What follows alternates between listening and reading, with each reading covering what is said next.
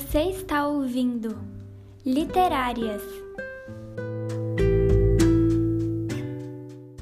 Oi, pessoal! Aqui quem fala é Audrey Matsumoto, autora de um dos contos da antologia Antes que esse ano acabe, publicada pela Duplo Sentido Editorial. Quem também fez parte desse episódio foi a Aninha Suda, autora de uma monografia sobre engarrafamentos, também publicada pela Duplo Sentido Editorial. E, além disso, a nossa convidada especial, a Mel Jev, que publicou Trago Seu Amor em Três Dias, que é um dos meus livros favoritos, pela Duplo Sentido Editorial também. Eu sei que, falando desse jeito, parece que é meio que um complô da Duplo Sentido Editorial, mas é uma ótima editora que eu acho que você deveria olhar tanto os livros no Amazon, porque eles estão lá no Kindle Unlimited, quanto o site da editora, que está belíssimo. Caso você não conheça ainda o nosso trabalho, você possa conhecer. Para esse episódio, a gente decidiu falar um pouco sobre preconceito literário, principalmente se tratando dessa temporada, que a gente está falando de tiquilite. Tiquilite, como a gente falou no episódio passado, é ter uma conotação negativa por falar que é literatura de mulherzinha. A Mel Jeve, além dela ser escritora desse gênero, ela lê muito tiquilite e ela tem alguns insights muito legais a respeito disso. Vamos para a entrevista? Mel, como primeira pergunta, como a gente sabe que você ama Tiquilite, nós gostaríamos de saber como os livros desse gênero influenciaram Ai, a sua pergunta escrita. difícil. Eu acho que eles influenciaram a minha escrita porque eles me formaram como leitora e como autora também. Porque eu comecei, quando eu era mais nova, lendo o livro infanto juvenil, aí eu comecei a ler, tipo, o YA, que é o Young Adult, né? E daí à medida em que eu fui crescendo, eu fui buscando personagens um pouco mais velhas, porque eu sempre gosto de ler protagonistas um pouquinho mais velhos do que eu. E daí eu cheguei no Chiclete, e hoje em dia eu fico nadando de braçada nesse gênero, porque eu realmente amo. São sempre histórias muito divertidas, são sempre histórias muito envolventes, que tratam de assuntos cotidianos, mas com uma visão meio mágica. Não mágica, literalmente mágica, mas assim, uma forma de você ver uma pessoa trabalhando na rotina dela todos os dias iguais, uma vida tão normal pacata quanto a nossa. E ainda assim, a minha pelo menos, e ainda assim, coisas incríveis acontecem. E ela vive realmente uma história muito memorável, é, a ponto de virar um livro. E eu acho isso muito, muito legal. E desde que eu comecei a escrever, eu comecei a escrever com 14 anos, eu sempre fui por esse gênero, assim, de comédia romântica, seguindo essa, essa mesma linha. Então, acho que eu escrevo esse gênero porque eu amo ler sobre isso, e como eu escrevo, eu leio mais. Acho que é muito importante você ler para você conseguir escrever cada vez melhor. Então, foi isso. Mas acho engraçado porque eu não sei se eu gosto tanto, tanto dele a ponto de querer escrever a respeito. Acho que é o caso. Mas será que se eu lesse outro gênero, eu escreveria outro gênero? Eu escreveria esse também? Será que esse é o meu gênero ou é só, tipo, o único que eu, abre aspas, conheço, fecha aspas. Porque não é que é o único, mas assim, eu não, não leio tanto fantasia, por exemplo. Será que se eu amasse fantasia, eu escreveria fantasia? Ou será que minha coisa sempre seria o chiclete? Não sei. Mel, eu adorei que você respondeu a minha pergunta fazendo mais perguntas, porque mesmo que você tenha uma resposta pronta, Sim. mesmo assim a gente continua a questionar sempre, né? Eu leio muito romance e eu escrevo romance, mas por outro lado eu amo outros gêneros. Quando a gente estava falando de um livro fantástico aqui no podcast, eu inserei o meu chão inteiro passando pano pra fantasia, porque eu amo muito. Mas ao mesmo tempo, eu me sinto um pouco incapaz de escrever histórias fantásticas, pelo menos até o momento, até tudo que eu escrevi nesse momento da minha vida. Eu acho que fantasia realmente dá muito trabalho, assim. Porque uma história nunca é só o que tá escrito, né? Você tem que criar um contexto muito grande, você tem que fazer uma preparação imensa. E eu imagino que a preparação de construir um universo fantástico é muito, muito, muito maior. Acho muito interessante. Mas meu irmão gosta muito de construir mundos, assim. Ele gosta de escrever. Acho que nem podia falar isso. Não sei se eu podia falar isso. Mas enfim, ele gosta muito de escrever. Mas o que ele mais gosta é, tipo, construção de fantasias. É, tipo, pensar em religiões, estruturas políticas, línguas. É uma coisa muito, tipo, seres mitológicos, assim, é geografia dos lugares, tipo, é isso que ele gosta. E eu não consigo nem imaginar essas coisas, eu não conseguiria ser tão criativa. Nossa, mas eu acho isso simplesmente incrível, de verdade. Mas enquanto você falava, eu tava pensando um pouquinho em outra situação. Por exemplo, a Bruna. Fontes, que já esteve aqui nesse podcast, perfeita, ela ambienta as histórias dela não em universos fantásticos, propriamente ditos, mas Uhum. ela criou um país, por exemplo, né? Costa Malva, no livro dela, Terceiro e Tempo. E eu acho que o esforço é um pouco parecido, porque você cria uma cultura nova, você cria hábitos que na verdade nem Sim. existem. Não, eu acho é um incrível. país Eu acho que é um, fictício, né? Um passo atrás da fantasia, mas eu concordo que seja um esforço muito grande também. O mais perto que eu já cheguei nisso foi quando eu fiz em Confidente com a Júlia, com a Júlia Braga, porque a gente criou uma cidade, uma faculdade, uma história da faculdade, costumes internos de lá, mas eu acho que criar uma cidade não é a mesma coisa que criar um país e toda uma cultura, e isso também não se compara a você criar um mundo ou um universo. Então, acho muito louvável quem faz isso. Sim, são pequenos degraus, né?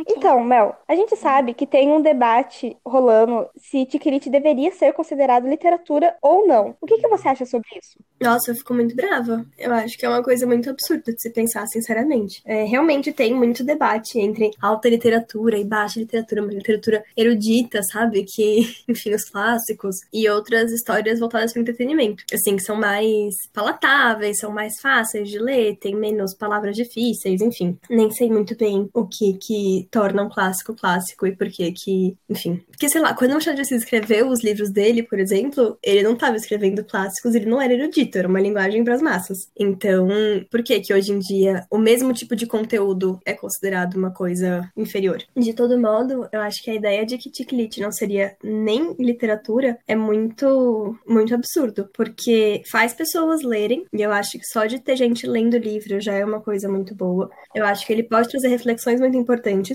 é engraçado porque o estereótipo de Tiklit é muito ruim, né? É a ideia de que é uma história superficial, é com açúcar, é, que nada acontece, assim, que não é, enfim, um épico da essência humana. Mas eu não acho que tenha que ser. Eu não acho que todo livro precise ter essas mensagens profundas. Mas o Tiklit também ensina muita coisa, também tem um papel muito importante, seja de fazer companhia para quem tá lendo em um momento difícil, seja distrair, seja servir como escape, trazer uma reflexão sobre a sua vida, conhecer outros lugares, até ter um referencial, assim, de relacionamentos, de amizades, de experiências que você não viveu ainda. Então, acho que a ideia do Tiklit não ser literatura é muito, muito ruim, assim, porque que banalizam um final feliz, sabe? Por que, que uma história só por ser agradável, por ser divertida, se torna inferior à outra? Então, não sei, eu sou uma grande defensora de qualquer livro. Na verdade, não de qualquer livro, mas de muitos livros, assim, do livro em geral. E eu acho muito errado que você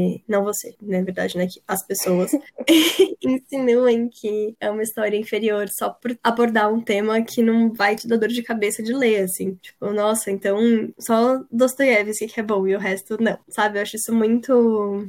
Ai, acho isso muito irritante. É, é, irritante, é elitista e é excludente, né? Porque, na verdade, se a gente parar pra pensar em quantas mulheres, né, que, como você falou na sua primeira resposta, é, começam a ler porque se identificam com a personagem, é bizarro a gente pensar, nossa, não, mas isso não é literatura porque alguém da academia de letras, ou sei lá, alguma pessoa que tenha vários doutorados, nem sei se isso é possível, ou alguém que tenha muita propriedade no assunto chega e fala, não, isso não é literatura. Enquanto, na verdade, a gente sabe que lendo uma coisa que ela pode pode ser fantasia, ou pode ser crit, ou pode ser, sei lá, um artigo de revista, todos esses trazem o benefício da leitura por si só. Então, eu super concordo com o que você disse.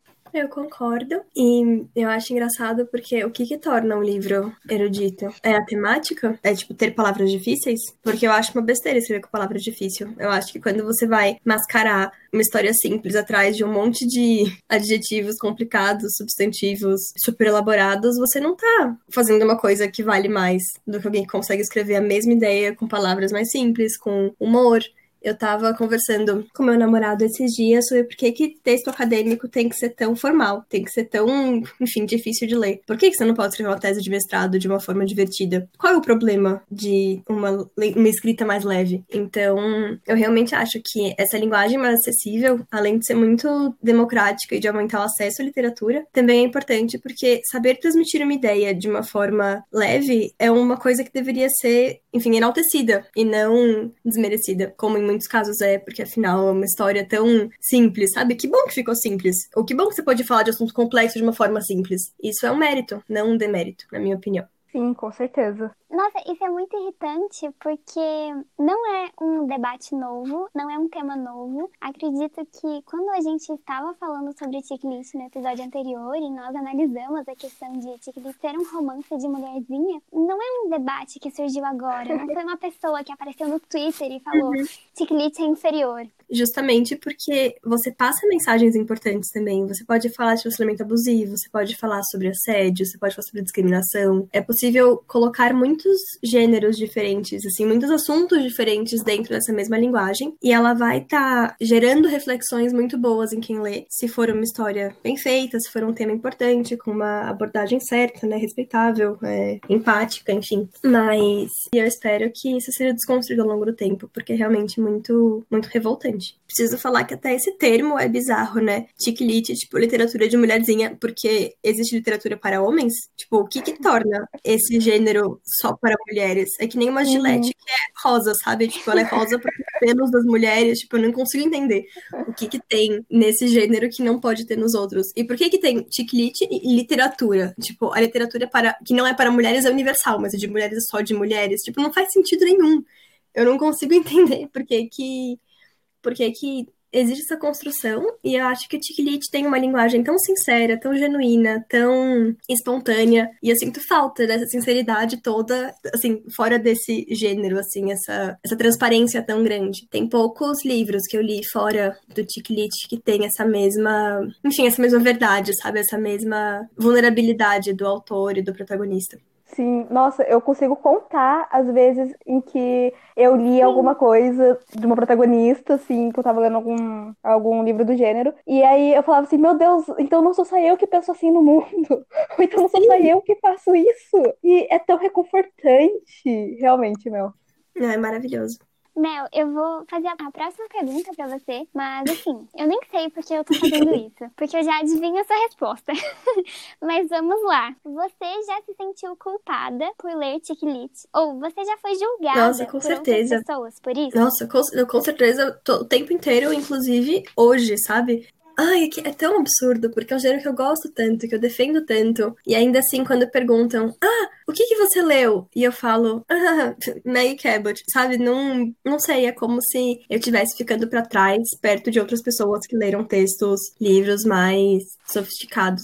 Mas eu acho que não deveria ser uma oposição. Ou você lê Tiklit, ou você lê os clássicos. A pessoa devia ler tudo. E ela não devia ser desprestigiada por ler só uma coisa, ou por ler Tiklit, ou por gostar disso. Mas agora mesmo eu tava falando com um amigo, e daí eu falei, ah, eu tô feliz que eu tô lendo muito na quarentena. Dele, ah, é o que você leu? E daí eu fiquei tipo, vou te contar, mas são capas que tem, tipo, caras com tanquinho na capa do livro, assim. É o gênero dos caras sem camisa. Então não é que eu tô particularmente orgulhosa. Mas são histórias tão boas, sabe? É tão legal, é tão divertido, me distrai tanto. Enfim, eu gosto muito. E até por muito tempo eu não conseguia dizer que eu escrevia ticlite. Eu não gosto muito do termo ticlite, mas que eu escrevia uhum. isso. E eu falo, ai, ah, é uma comédia romântica. Ai, ah, é um romance entre jovens. É um romance contemporâneo entre jovens, sabe? Como se isso fosse atenuar, como se tivesse que ser atenuado. Quando na verdade não. Tipo, eu sou chefe, eu escrevo ticlite. Muito prazer, pessoal. Então, sim, acho que existe, sim, essa vergonha e que é uma coisa que tem que ser combatida e desconstruída em quem lê, em quem escreve, por todo o cadeia, com quem convive com gente que lê ou escreve, porque é realmente muito, enfim, é muito bom para ficar nesse lugar escondido.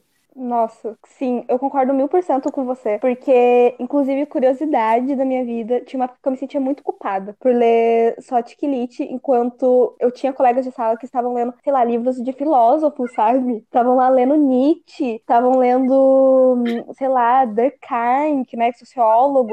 Eles estavam lendo todas essas coisas. E eu gostava muito da literatura por, por entretenimento. E também, eu também li outras coisas que eram mais sérias, mas eu sentia essa cobrança cobrança dentro de mim mesma, sabe? É uhum. autocobrança. Tipo, nossa, você tem que produzir, Audrey, você tem que aprender. Enquanto você tá fazendo isso, fulano já, já leu a coleção inteira da Simone Beauvoir. Então, assim, eu, eu ficava com isso dentro da minha cabeça. E aí eu comecei a ler tiquilites em inglês. Porque eu falo assim, pelo menos eu tô lendo em outra língua. E isso foi ridículo. Isso é ridículo. Hoje eu já não penso mais dessa forma. Mas eu lembro que existiu uma época que eu fiz isso, que foi importante pro meu crescimento sim, pessoal, pra eu perceber, né? Nossa, como eu mesma estereotipava meus gostos. Mas passou agora e hoje eu consigo encarar tudo isso com mais leveza. E eu, como você falou, eu alterno entre diversos tipos de livros. Então eu leio ficção, eu leio não ficção e vários gêneros. E eu acho que isso que é muito importante para um leitor, para descobrir exatamente o que você gosta, o que você não gosta, mas também para um escritor, né? Que é o nosso caso, que eu, a Mel e a Ana nós escrevemos então, é muito importante a gente sair dessa nossa zona de conforto também e não um pouco de tudo. É, eu concordo plenamente com você. E acho que essas pessoas da sua classe que estão lendo. Esqueci o que era. Era Descartes? Que que você... Ou, enfim, o exemplo que, que era bem difícil. Eles estão fazendo isso, mas à noite, quando eles querem descansar, eles vão ver alguma série muito ruim na Netflix. Tipo, algum, sei lá, Rainhas do Aplique. Assim, um reality show muito ou só precisa de dois neurônios. E eu, quando quero descansar e usar só dois neurônios no máximo, eu vou ler uma história leve, feliz e divertida. E não tem nada de errado com isso. É tão bom. E eu nem acho que seja uma história de dois neurônios que conte. Eu acho que existem livros que trazem assuntos muito importantes. Mas como isso é feito de uma forma mais suave, assim, mais gentil. Então, fica sendo ótimo. Enfim, são maravilhosos. Tem um livro bom que eu leio que eu fico tão feliz. E queria tanto que mais gente lesse se não tivesse esse preconceito. Mas cá estou esperando a palavra sempre, recomendando fortemente, porque eu realmente amo muito. Sim, com certeza. Mel, você acabou de adivinhar a próxima pergunta que a Audrey vai fazer. E eu tô um pouco chocada por esse gancho. Então, por favor, você pode fazer a pergunta logo, Audrey, porque eu tô aqui Mel, explodindo de é... ansiedade. A gente gostaria muito que você recomendasse dois livros é, desse gênero, assim, para todos os nossos ouvintes e até mesmo pra gente, pra mim e pra Ana. Porque a gente quer saber os livros de Chiclete que te impactaram e por quê. Mas são só dois. Sacanagem. Tudo bem. Então, o primeiro livro que eu vou recomendar tem disponível em português. Chama The Hating Game, em inglês, mas em português é O Jogo do Ódio. Só que tem escrito Amor, Riscado, Ódio. É de uma autora chamada Sally Thorne. E eu acho ele muito legal, porque é sobre duas. São duas editoras que se fundem em uma só. E daí, o CEO de uma e a CEO da outra tem dois assistentes, que são, tipo, assistentes, mas eles estão com a segunda pessoa mais forte dessa editora. E parece que vai ter um terceiro CEO, tipo, um terceiro dono, e eles estão em dúvida entre esses dois. E essas duas pessoas, que é a Lucy e o. Esqueci o nome dele, mas era um nome bem impactante, assim, tipo, Jake. Não, não lembro o nome dele, mas enfim. E ele se odeiam muito. Eles, tipo, se detestam, porque eles são muito competitivos, eles têm duas formas de trabalhar totalmente diferentes. Ela é super boazinha, ele é, tipo, aquele chefe carrasco. Enfim, é a história dos dois. E essa história é tão boa. É, tipo, tão, tão, tão bom. Então eu recomendo muito. E eu recomendo esse livro da Sally Thorne, justamente porque não é um chiclete tão conhecido. Porque eu poderia falar que meu livro favorito da Sophie Kinsella é O Segredo de Emma Corrigan, por exemplo, mas todo mundo já leu. Então não vou recomendar. Então o primeiro que eu vou recomendar. Ou, ou já leu, ou, tipo, possivelmente vai ler, porque afinal ela é muito famosa. Então eu vou para pessoas que são menos famosas. O segundo chama Beach Read. Seria tipo leitura de verão, leitura de praia, traduzido para português. Só que ele só tem em inglês. Então, Audrey, a sua chance de ler mais um livro em inglês. é da Emily Henry e é uma história maravilhosa porque eu acho que tem tudo a ver com o tema desse podcast, desse episódio, inclusive, porque é a história de uma escritora, Jean Chiclete, tá no meio de um bloqueio criativo. Enfim, ela foi para essa casa no Lago Michigan, né, porque é americano também, e ela foi para lá e ela precisa escrever esse livro, ela não sabe o que escrever, e o vizinho dela é um autor de apenas literatura, tipo, fora de Chiclete, sabe? Ele tipo escreve para todo mundo, porque afinal ele é um homem. E ele também tá bloqueado e deles fazem uma aposta para trocar de gênero. Ele tem que escrever um chiclete e ela precisa escrever um livro, tipo, triste, difícil, com temas contemporâneos que não sejam uma comédia romântica. Enfim. E é a história, tipo, dela. E esse livro é muito legal por falar muito sobre o que é ser escritor, como que é escrever, como que é passar por um bloqueio. E ela mesmo sente muita vergonha de escrever chiclete. Ao mesmo tempo em que ela defende, ela sente, tipo, ela sente necessidade de ficar justificando o motivo dela escrever isso, ficar, tipo, se explicando, entendeu? Tipo, sei lá, fazer o livro dela parecer é, diferente do que é, só pra não assumir que ele é, tipo, 100% um chiclete. E é uma história maravilhosa. É muito, muito, muito bom. Eu acho que é o meu livro favorito do mundo. Então, eu recomendo ele também. E eu espero que traduzam logo para que a gente possa ler sem ter que ler em inglês, porque é muito legal mesmo. Olha, Mel, eu não conhecia nenhum desses livros, então eu tô muito curiosa para lê-los e já está na minha wishlist, com certeza, do Goodreads e também do Kindle. E muito obrigada por suas recomendações. Eu amei demais.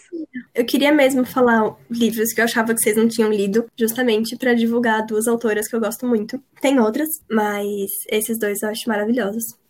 Mel, eu tô muito brava com você. Porque já tinham me falado de Beach Read e daí eu simplesmente tentei ignorar, porque eu falei, não, eu não quero ler em inglês. Mas agora, do jeito que você escreveu o livro aqui, eu quero muito, Nossa, muito ler. E eu preguiça de ler em inglês, você não tem noção. Ah, eu entendo. O começo é, é difícil mesmo. Mas hoje eu acho que só leio inglês, praticamente. Eu leio muito, muito, muito inglês. Mas eu sei que esse foi outro podcast de vocês, não vou entrar nesse assunto. Mas eu espero que traduzam, porque é realmente uma história maravilhosa. E vocês, como escritoras, vão gostar muito dele, assim como eu gostei. Sério, foi um livro que eu engoli. Ele é perfeito. Eu vou torcer para que traduzam e eu vou te fazer uma sugestão. Considerando que você tem muitas recomendações, eu acho que a gente podia fazer um post no Instagram de literária com mais ia recomendações suas. O que você acha? Ah, eu adorei. ah, perfeita. E daí eu vou falar alguns nacionais também, acho muito importante. Que dessa vez, agora eu não falei, mas também tem muito, muito livro daqui, maravilhoso. Então tem que recomendar. Sim, com certeza. É, a gente falou um pouquinho sobre no último episódio, nós pretendemos falar mais, mas por enquanto, sem spoilers. Mel, eu vou te pedir pra falar onde as pessoas podem te encontrar nas redes sociais, onde elas podem encontrar suas obras, porque por hoje a gente já vai Ai, encerrando que pena, aqui. tão bom falar com vocês. Bom, o meu arroba, tanto no Instagram quanto no Twitter, é melgev, que é tipo mel, mel, normal mel. Gev é como greve, só que sem o R. E o meu livro publicado chama Traga Seu Amor em Três Dias, da dupla sentido editorial. Ele está esgotado no momento, mas está disponível no Kindle e inclusive de graça para quem tiver Kindle Unlimited. Então assinem o Kindle Unlimited e leiam meu livro sem pagar nada. E é isso. Deixa eu pensar se tem mais algum lugar para me encontrar. Eu acho que é só isso mesmo. Pessoal, foi um prazer ter vocês aqui conosco nesse episódio. Muito obrigada, Melgeve, de novo. E, por favor, siga nosso perfil lá no Instagram, arroba as literárias, que a gente vai postar as outras recomendações da Mel e também vai interagir com vocês por lá. Gente, foi um prazer participar. Fiquei muito feliz. Sim, foi um prazer pra gente, Mel. Muito obrigada. A Audrey já falou, mas reforçando. Muito obrigada, prazer. de verdade. Até o próximo episódio, pessoal. Até, tchau, tchau. Tchau.